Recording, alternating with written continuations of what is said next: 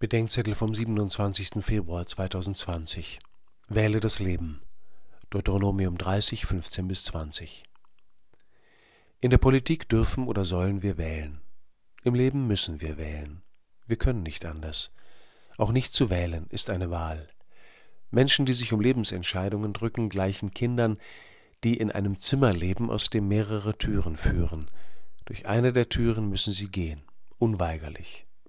Manche meinen, Freiheit bedeute sich nicht festzulegen, so bleiben sie im Kinderzimmer ihres Lebens, halten sich für jung und sind in Wirklichkeit Kinder mit grauen Haaren. Doch nicht jede Entscheidung ist eine Lebensentscheidung. Auf manche kommt es nicht so an.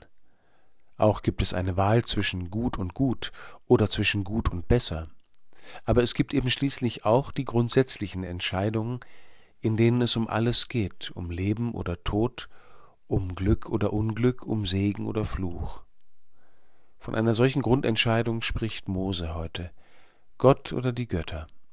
Erwartet ihr von Gott das Leben, das dem Tod standhält und in das Land seiner Verheißung führt, oder ausschließlich vom menschlich Machbaren oder Gemachten, von Mächten und Gewalten, die selbst Geschöpfe eines Schöpfers sind? Wohlgemerkt, diese Wahl richtet sich an das Volk Gottes, an Menschen also, die mit Gott eine Befreiungserfahrung gemacht haben und zu ihm gehören wollen. Für Menschen, die nicht an Gott glauben, lautet die Botschaft Wähle das Leben, die Wahrheit, die Güte. Aber eine Wahlempfehlung genügt nicht. Wenn zukünftig die Beihilfe zur Selbsttötung erlaubt ist, dann sollen Christen nicht allein verkünden, wähle das Leben, sondern auch geben, was die Gefährdeten brauchen, Beihilfe zum Leben.